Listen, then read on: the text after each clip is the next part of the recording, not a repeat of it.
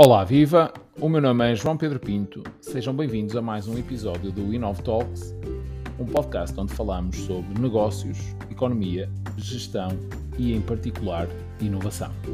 Vamos lá a mais um episódio.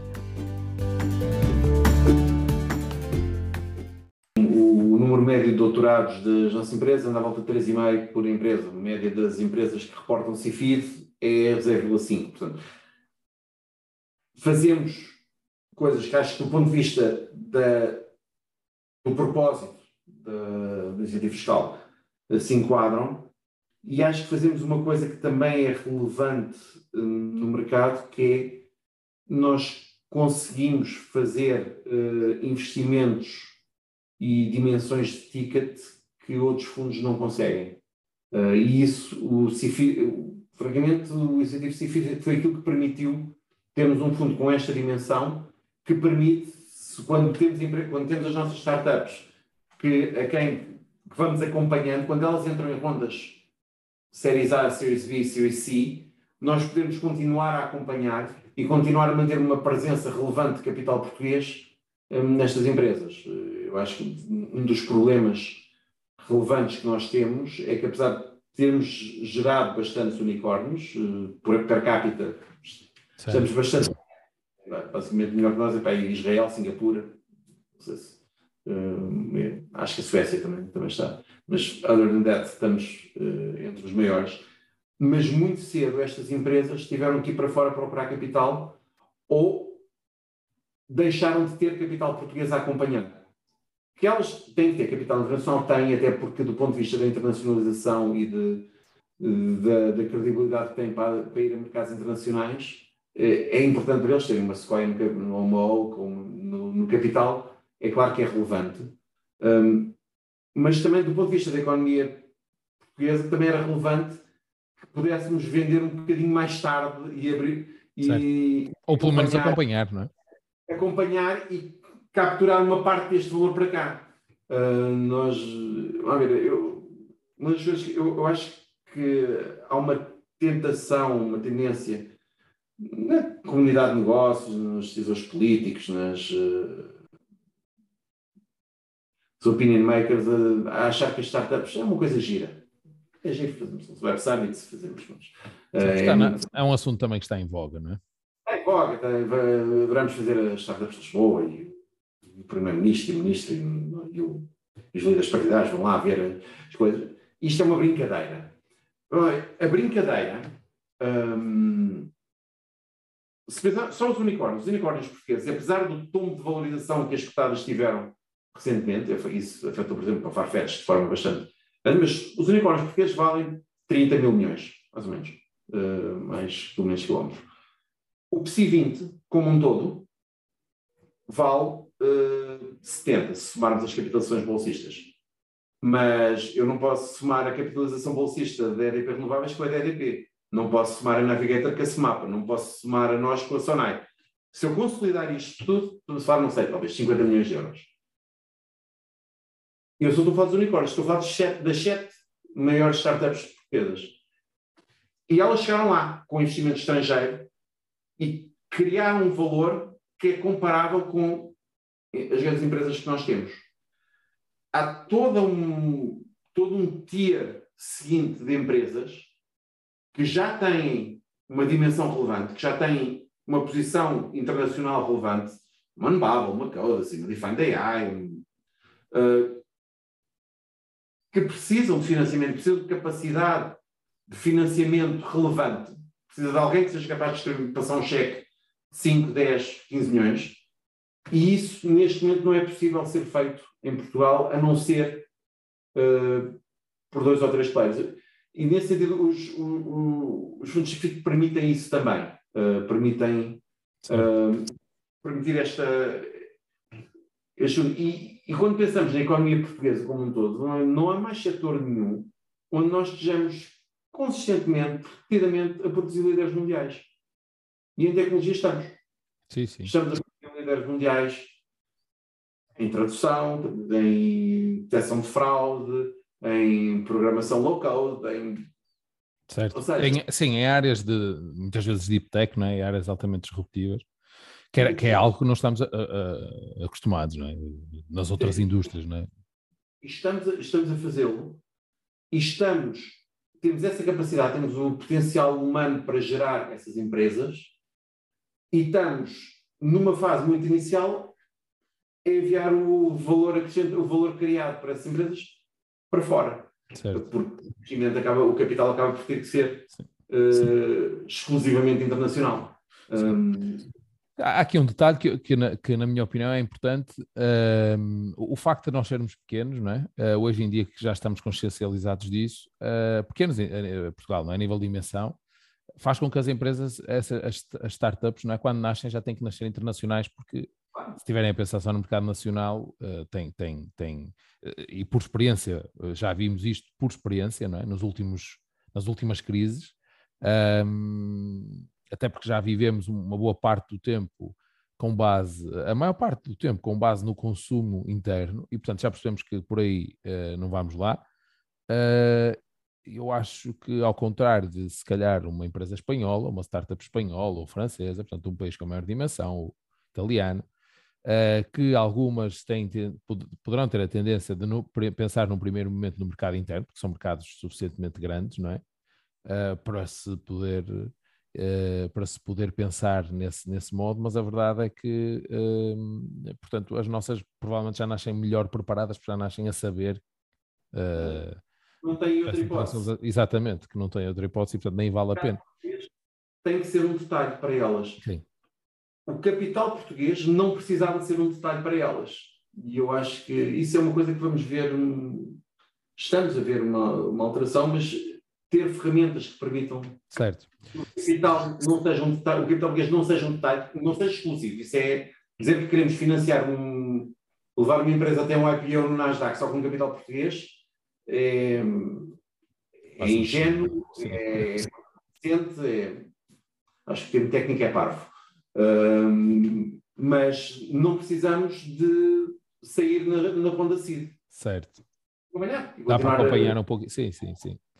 Ou seja, e, e, no fundo, uh, bem, esta, uh, voltando à questão do, do, do, do fundo CIFID, dos fundos CIFID, chamemos-lhe assim por, porque são mais conhecidos no mercado desta forma, um, a lógica do, legislador é, no fundo, fazer também com que uh, Portugal melhore os rácios de investimento per capita em ID para convergir com aquilo que é a média europeia e que são os objetivos? Os portugueses, isso existe,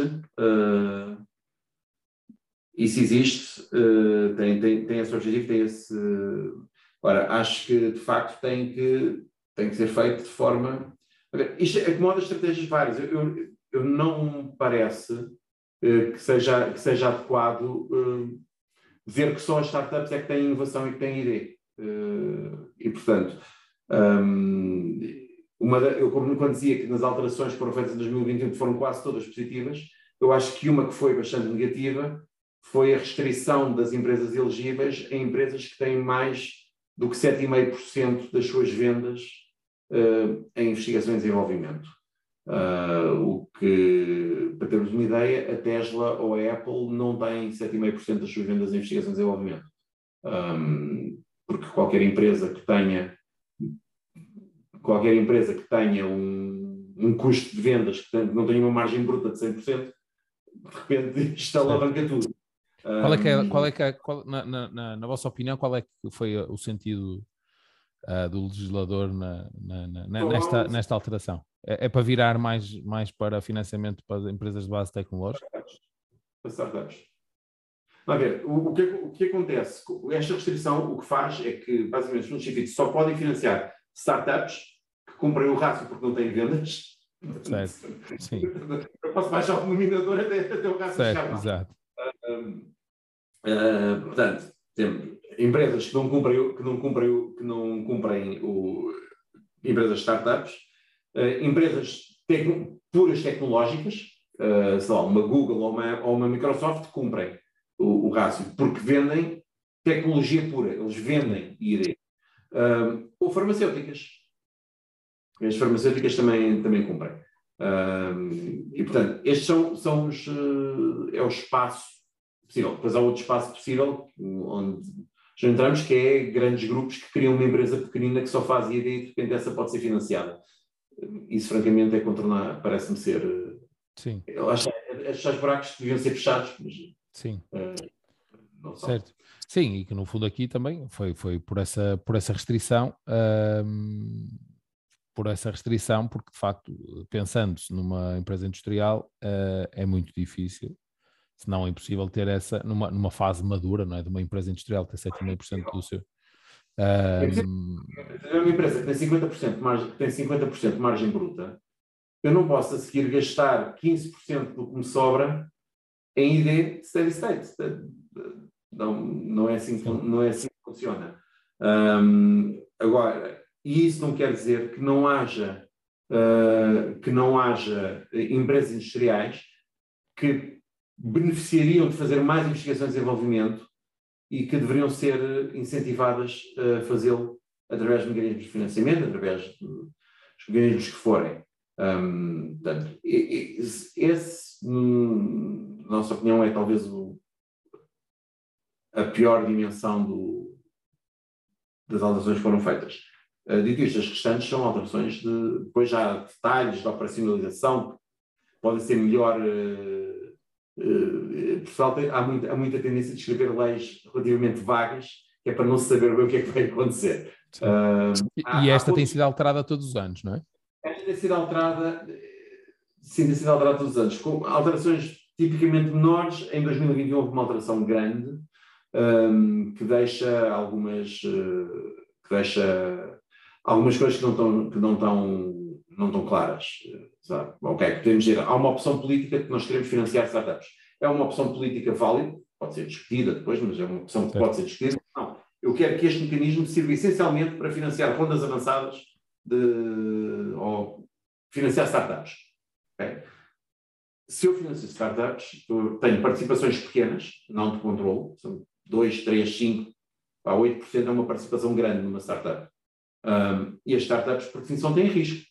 Não está definido, não está expresso na lei que se uma empresa não, não gastar dinheiro em ID, porque foi à falência, as empresas, as startups de vez em quando fecham, ou, ou são compradas, ou, ou, são liquidadas de alguma forma.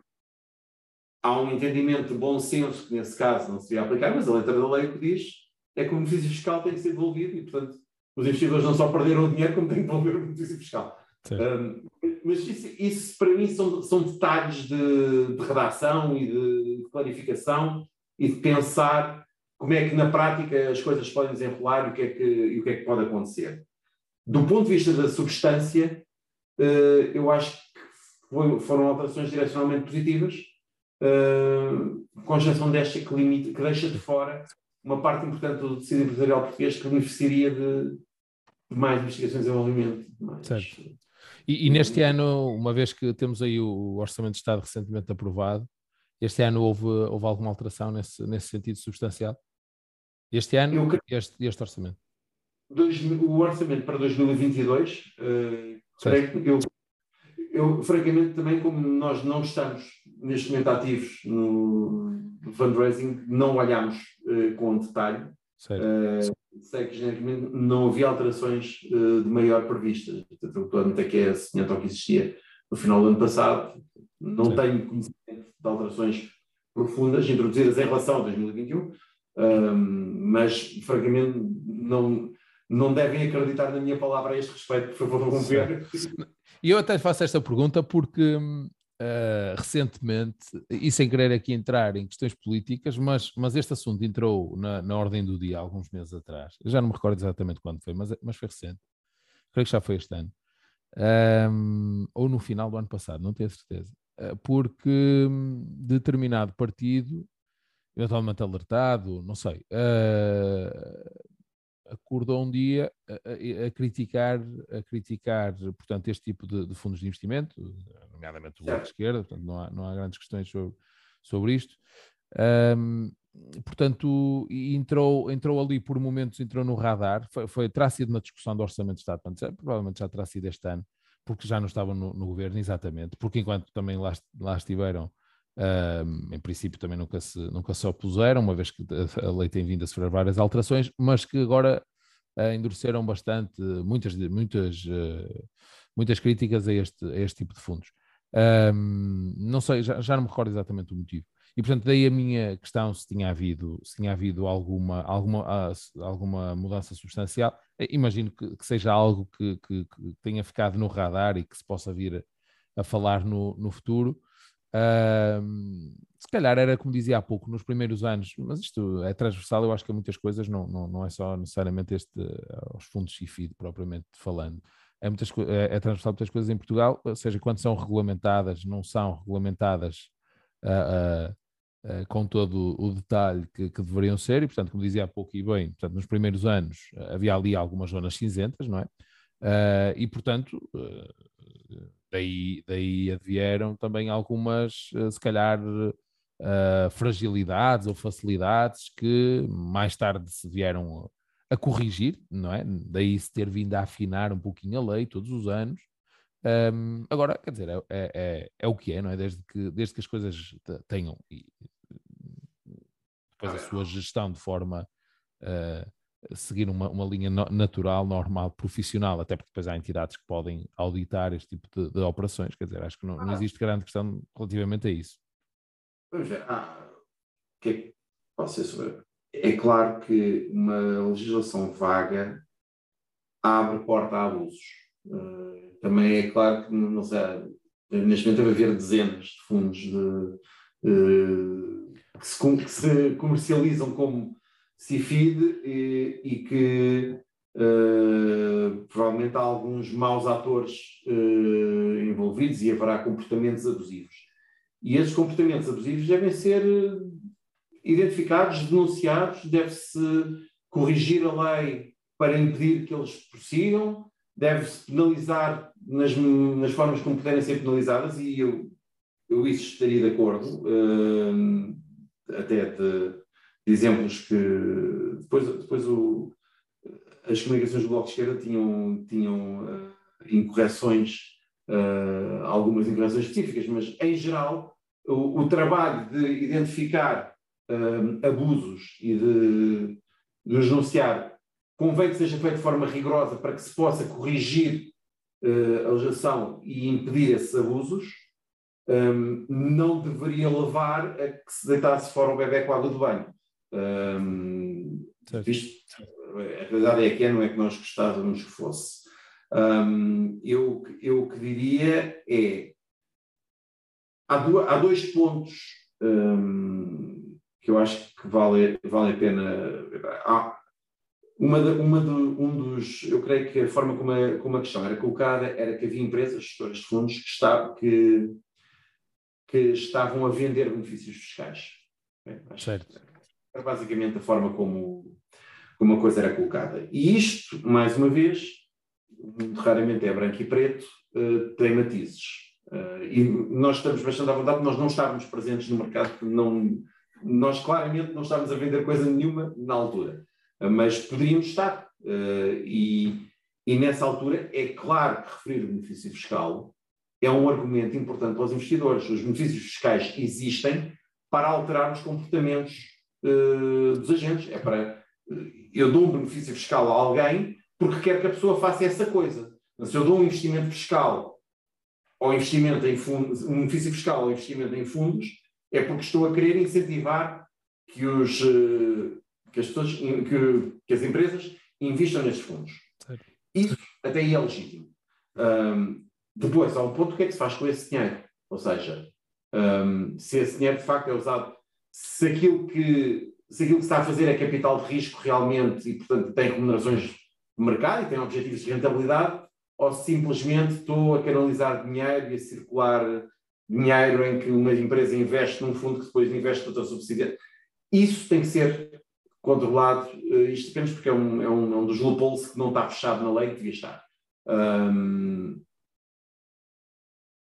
isso são situações que devem ser denunciadas, devem ser eh, punidas se já forem ilegais, devem ser tornadas ilegais se não forem. Um, não, não diabolizar, não é? Se calhar. Não, não devemos generalizar e assumir que todos os fundos CIFID se comportam dessa maneira. Eu diria que a maioria dos fundos, dos fundos e dos gestores de fundos CIFID farão o seu trabalho com estratégias de investimento que eu posso gostar mais ou gostar menos, uh, mas dentro do, do espírito. Um, acho que fazer, vender a coisa como uh, isto é um esquema, como digo, todos os nossos fundos com investidores CIFID têm investidores que não têm benefício fiscal CIFID. Ou seja, que acreditam no fundo, e esses investidores que, que não estão lá pelo benefícios, estão lá porque querem rentabilizar o seu dinheiro. Não é? E porque acreditam na gestão do, uh, neste caso na, na, vossa gestão, para que no final uh, lhes seja ressarcido o, portanto, o rendimento uh, que, que advém desses investimentos, sem ter nada a ver com o benefício fiscal. Obviamente que o benefício fiscal do ponto de vista é, é, é, claro que é um argumento. Para os investidores que o têm, é claro que é um, é, claro que é um incentivo importante e o claro. vamos claro. Sim. O fundo, isso, é, isso é quase como os PPRs, né? é, é igualmente um benefício fiscal, isso é de outro imposto, mas o objetivo é estimular a poupança, não é? Aqui é estimular o investimento em ID. A lógica é um pouquinho a mesma. Depois, o, o, o, que os bancos vão fazer, ao, quando, quando lá colocamos um PPR, depois o banco vai fazer o PPR, quer dizer, as pessoas, eu, eu, enquanto cidadãos, não é? eu acho que nós não vamos controlar o que é que vai, nem temos forma de o fazer. Portanto, depois tem que haver naturalmente entidades que fazem essa, que fazem essa gestão. Tem que ser coordenadas e, e se alguém a, a pegar no dinheiro dos PPRs e a. E a fazer, exato, e a, e a, colocar em produtos de risco, não é? Uh, Portanto, ou seja, no fundo isto é uma questão normal. Nesse sentido, não. Ou seja, acho bem que esses. A ver, o, o escrutínio e a regulação competente uh, beneficiam os, os players, uh, beneficiam os agentes que. Certo. Claro, sim. Têm que fazer. Certo. Certo. Uh, mudando aqui um pouquinho o, o, o, o assunto, uh, algumas das empresas que, que, vocês têm investido são empresas, uh, são empresas bastante tecnológicas, ah, com muita inovação, e portanto posso dar aqui alguns exemplos, desde logo a Sensei, que é uma das sensações dos, últimos, dos últimos meses, com a abertura da. Inicialmente foi uma loja do continente, creio eu, sem qualquer tipo de, de, de, de colaborador, não é? Um, tem também na TechEver, portanto na indústria aeronáutica, uh, também uma empresa fortemente inovadora, na 360 Imprimir, na Locker, que inclusive já teve cá na... Foi, aliás, um dos primeiros convidados deste podcast. Um, exatamente, o Ricardo. Um, e, portanto, eh, e, e noutras empresas, uh, que não estou agora aqui a mencionar, mas uh, isto basicamente, há aqui uma base tecnológica forte, não é? Por, por, por uh, isto faz parte da vossa estratégia, imagino eu, não é? Faz parte da vossa estratégia este perfil de. Isto é um perfil de, de empresas ah. muito específico uh, que acarreta maior risco, não é? Porque algumas delas têm, têm, têm, como era o caso da Sensei, não é? Antes de conseguir, antes de, do piloto, que vocês já são investidores antes sequer de, de existir o piloto na, na, no continente, não são? Exatamente. Nós somos. Ou seja, no, no fundo vocês entraram numa fase ainda de maior, de maior risco. Isto, isto está alinhado com a vossa estratégia uh, ou existem depois gavetas, digamos assim, para as tecnológicas, gavetas para o tipo de empresas? Ou seja, havia, tentamos, manter, tentamos manter o equilíbrio uh, entre aquilo que estes fundos investem em PMEs, uh, porque ainda são do tempo, são de um vintage, permitia fazer esse investimento nós, nesse caso, o que fazemos é enviamos um auditor de investigação de ID para avaliar o ID que tem sido feito historicamente, para projetar o que é, que é razoável que a empresa uh, invista nos 4, 5 anos seguintes. Uh, esse montante é feito pelo Multec, o restante montante é feito por outros fundos que temos, que entram nas mesmas condições uh, nas empresas. Do ponto de vista da empresa, tem, é, o interface é com Iberis. Um, tem uma alocação para esse espaço tem estado a. tem. representa uma parte, 50% do fundo mais ou menos. Uh, originalmente o nosso plano era ser uh, um pouco mais alto do que isso. Uh, mais uma vez temos tido conversas com, com a ANI e vamos, e vamos ajustando em função também do que uh, são as, as, interpretações que têm da lei e o que é que, como, é que, como é que vem isso. Portanto, nesse sentido, temos estado também a reforçar uma componente que sempre existiu, que era das uh, uh, empresas early stage post-revenue, uh, vamos dizer, portanto, empresas que já, que já têm um modelo de negócio provado, e em alguns casos, pequenos investimentos em empresas que não têm ainda esse modelo uh, provado, mas que achamos que têm muito potencial pela profundidade tecnológica que têm ou pela, pela capacidade que têm de vir a ser líderes mundiais uh, nos seus setores. Um, se pensarmos nos montantes, ou seja, na quantidade de dinheiro, evidentemente que uma empresa uh, later stage uh, tem tickets muito maiores do que uma empresa uh, em fase inicial. Numa fase, até porque numa fase inicial as avaliações das empresas, as empresas são um pouco mais que uma ideia, a avaliação das empresas é necessariamente baixa, e portanto se eu puser muito dinheiro nessa empresa, de repente estou a provocar uma diluição no fundo, desalinha completamente os incentivos para rondas subsequentes. E, portanto, isso,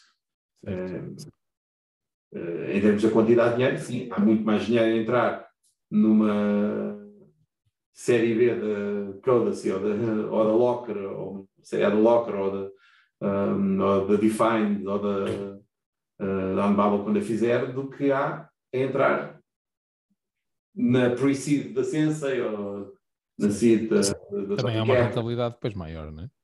Bastante. Não, em teoria.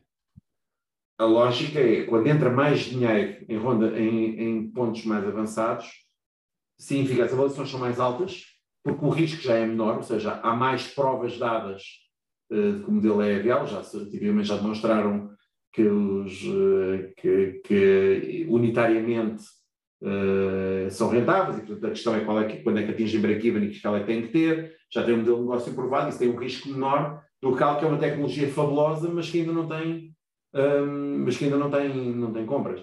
Por isso também, quando, eu, quando entramos numa empresa de fase muito inicial, é com uma avaliação baixa, com com um ticket de 200 ou 500 mil euros, ficamos com uma porcentagem de 1 ou 2%, que não nos daria praticamente nada numa empresa de estágio avançado.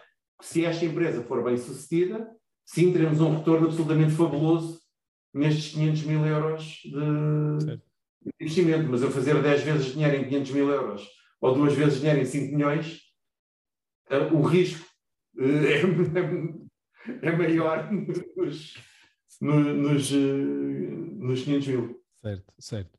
Uh, olhando numa lógica nacional, uh, eu há dias via que, uh, eu não sei se precisar a razão, mas anda na, na, casa dos 10. Portanto, ainda assim, apesar de todo este desenvolvimento de, nos últimos anos, da, do, do, do, das empresas eh, de financiamento eh, que financiam o ID, inovação, no fundo o crescimento eh, e o próprio crescimento das empresas com necessidade de capital, Uh, apesar de todo este desenvolvimento e crescimento dos últimos cinco anos, não é? diria cinco, sete anos, um, existe face à Espanha uma disparidade ainda muito grande. Uh, creio eu que é de 10 vezes, ou seja, um, uh, ah, na vossa perspectiva, isto é um mercado que continuará, continuará a crescer nos próximos anos, ainda, tem, ainda há espaço uh, para, para, para crescer. Uh, por, outro lado, cada vez mais é comum vermos startups que conseguem rondas de financiamento iniciais, pelo menos cá em Portugal.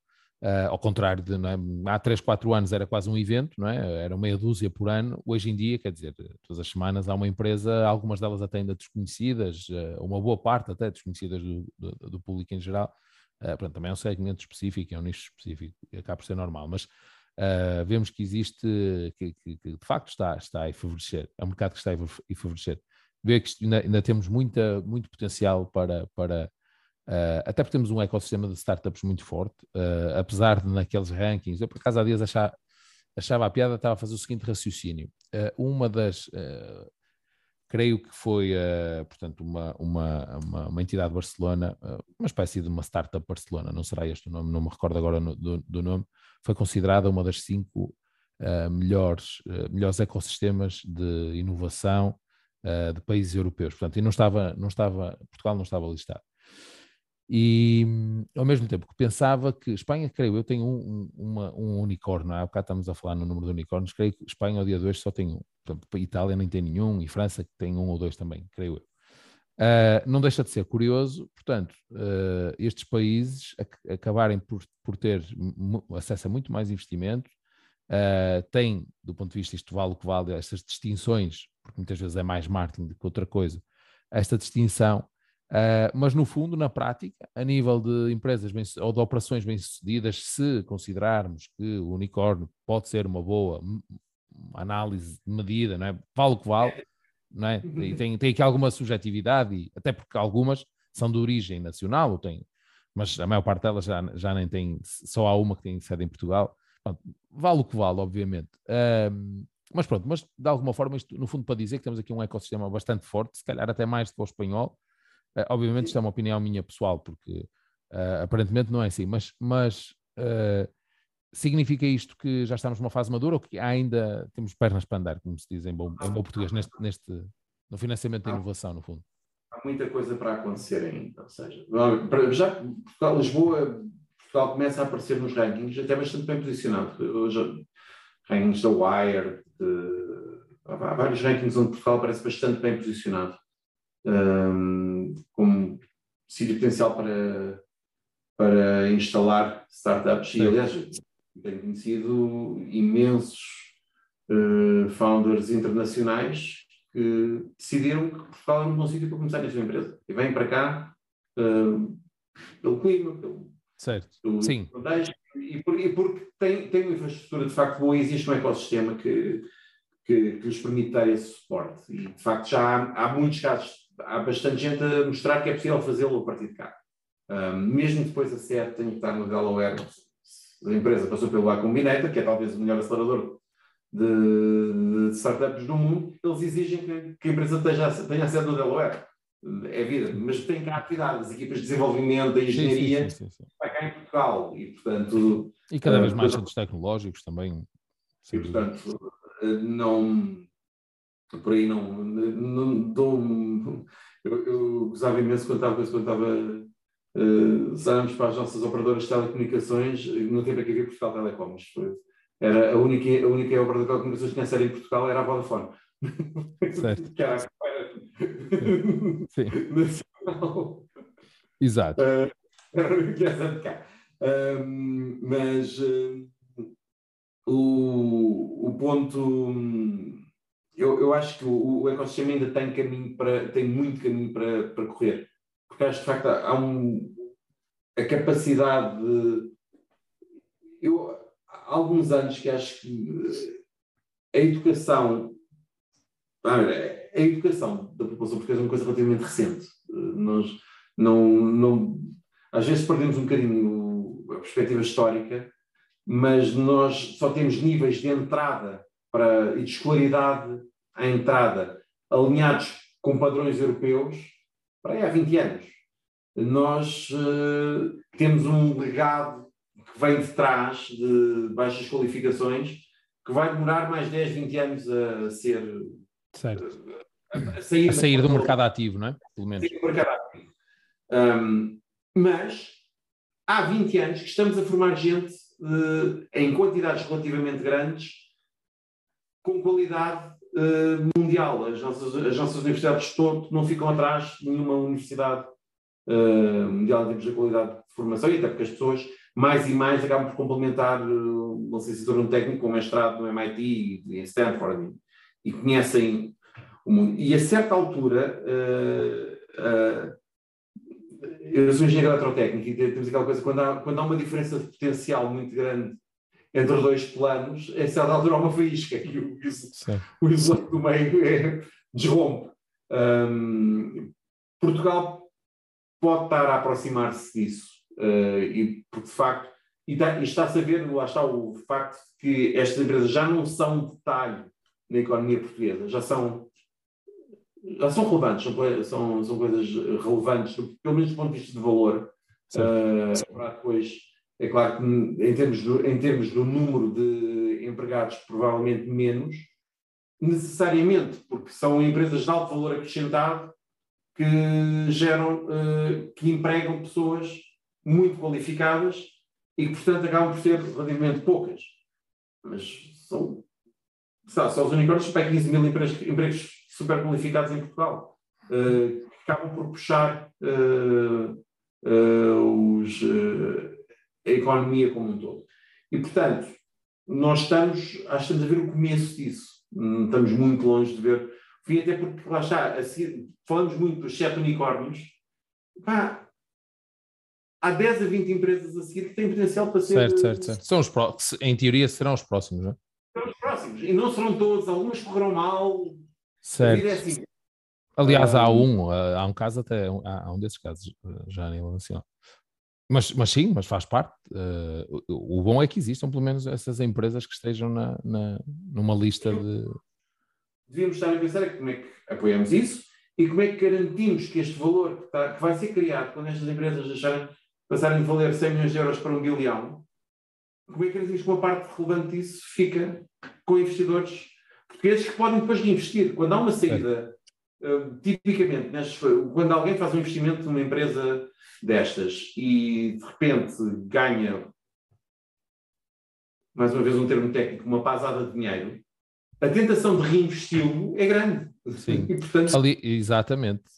Até porque existe, também aqui em Portugal já existem casos, casos desses. Uh, de, de, de, fundadores de. Há um caso em específico um fundador de, uma, de, uma, de, uma, de, um dos unicórnios que depois, entretanto, agora já está na criação de outro, e, e, potencial outro, e, e, entretanto, já tem fundos também de capital de risco para apoiar o, o próprio ecossistema e, portanto, acaba por ser eh, super interessante, porque essas pessoas depois também já, já têm muito know-how para, para e, e têm muitas vezes o sentido de impacto, ou seja, de, de missão, de, de, querer impactar e ter. Eh, criar empresas mundiais. Exatamente. E, sabem o que é que. Sim. Para, para fechar a, a nossa conversa, uh, que, que existem, podemos olhar aqui para, as, para tendências uh, a nível do, do, do private equity, do, do venture capital na, na, Europa para, para os próximos tempos. Ah, existem aqui alguns temas uh, clichês, entre aspas, da moda, as transições energéticas, digitais, os ESGs. Existe, vocês estão, estão isto faz parte daquilo que é a vossa estratégia, também estar, estar alinhados com alguns destes temas especificamente, ou criar fundos uh, específicos alinhados com alguns destes, algo que já que se está a ver muito recentemente tem a ver com o, ESG, uh, eh, a nível dos grandes fundos de investimento mundiais, sobretudo americanos. Existe, hum, vê que existe aqui alguma tendência na, para, para o futuro? Existem tendências, existem preocupações específicas e depois existem atuações específicas. Um, ver, Portugal é um país ainda relativamente pequeno, uh, ou seja, um, pequeno, o que é que isto quer dizer? Eu ter, uma, ter um fundo especializado uh, em transição energética é possível, mas não pode ser um fundo muito grande. Ou então, ou vou investir em infraestruturas, à altura em que posso colocar a quantidade de dinheiro que, que entender, mas se pensarmos empresas tecnológicas dedicadas à transição energética e disser este fundo só faz isto, ok, consigo fazer um fundo de 20 milhões de euros, não consigo fazer um fundo uh, grande. Portanto, acho que a especialização nesse sentido, pelo menos na nossa estratégia, uh, não, não faz muito sentido. Há outra questão, eu, ou, outra questão que é o, que é o ESG. E o ESG é relevante uh, não só porque, porque, porque é a coisa certa a fazer, ou seja, eu acredito mesmo que a melhoria da, das, da performance, não só ambiental, mas também de governo, esquece, esquecemos muito da parte, pensa-se muito do environment e sustainability, fala pouco do governance. Uhum. Uh, eu acho que o governance é, é das áreas mais críticas para o, para o crescimento da economia portuguesa e para o desenvolvimento das empresas portuguesas, a melhoria de governance. Um, e evidentemente que a parte eh, ambiental de sustentabilidade tem que ser assegurada, senão não há, não há retorno possível no, no mundo apocalíptico, ou pelo menos não há retorno sustentável e no qual não, não é um sítio onde eu quero estar a ter retornos. Um, um, nós não fazemos investimentos pelo impacto ESG, mas deficiências de uh, levam a, a, falhas de. levam a performances piores e a riscos operacionais maiores.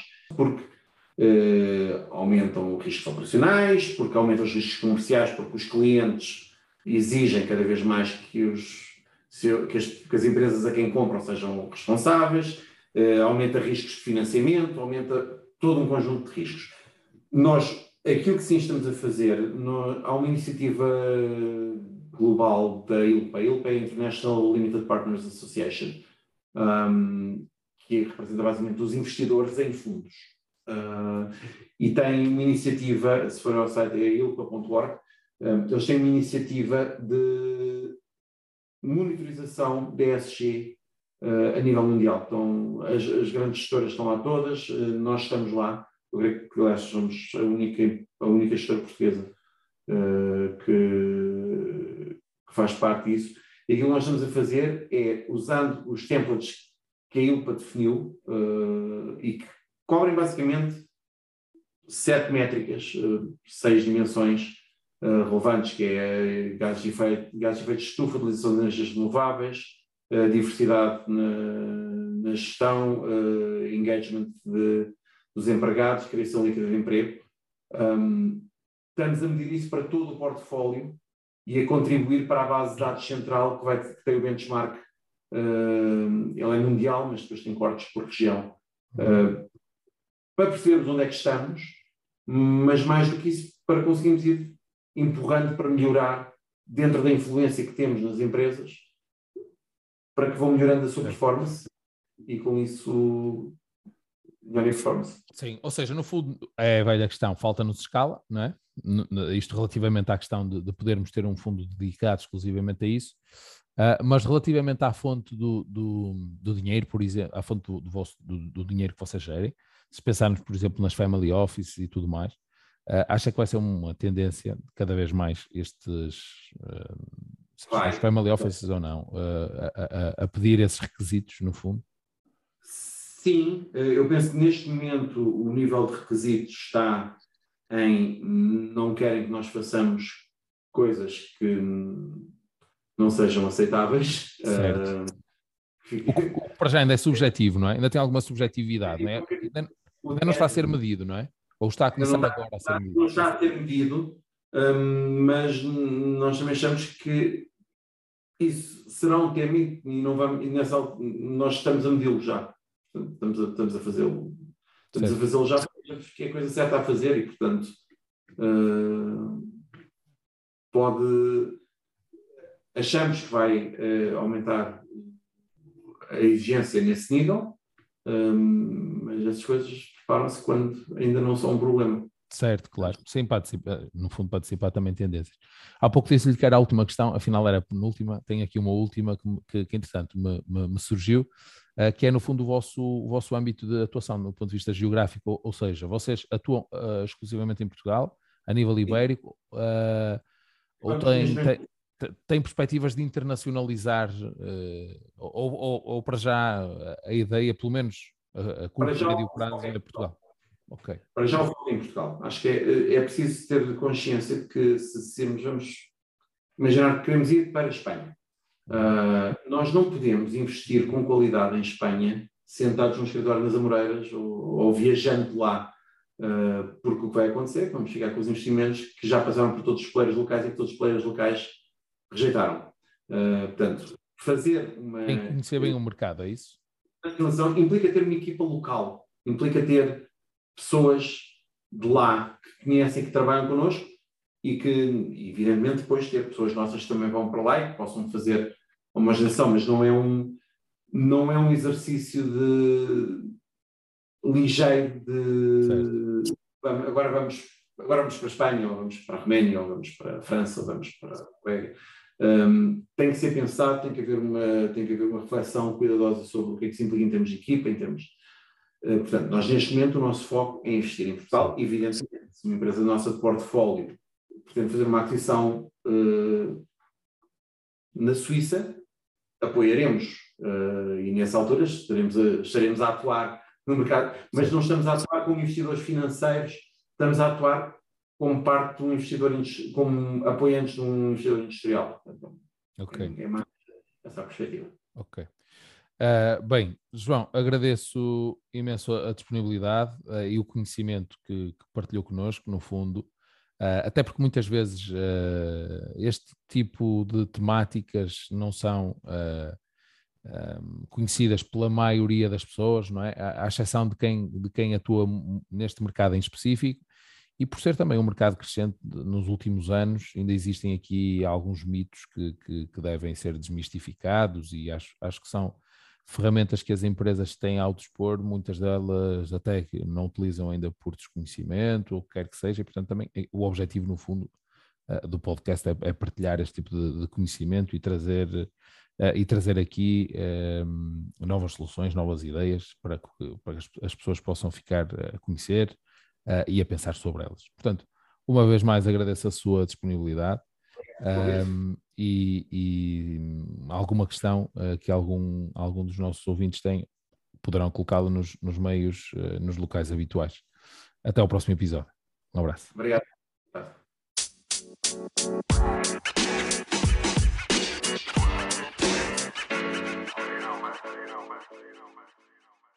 Por isso não perca o próximo episódio, porque nós também não!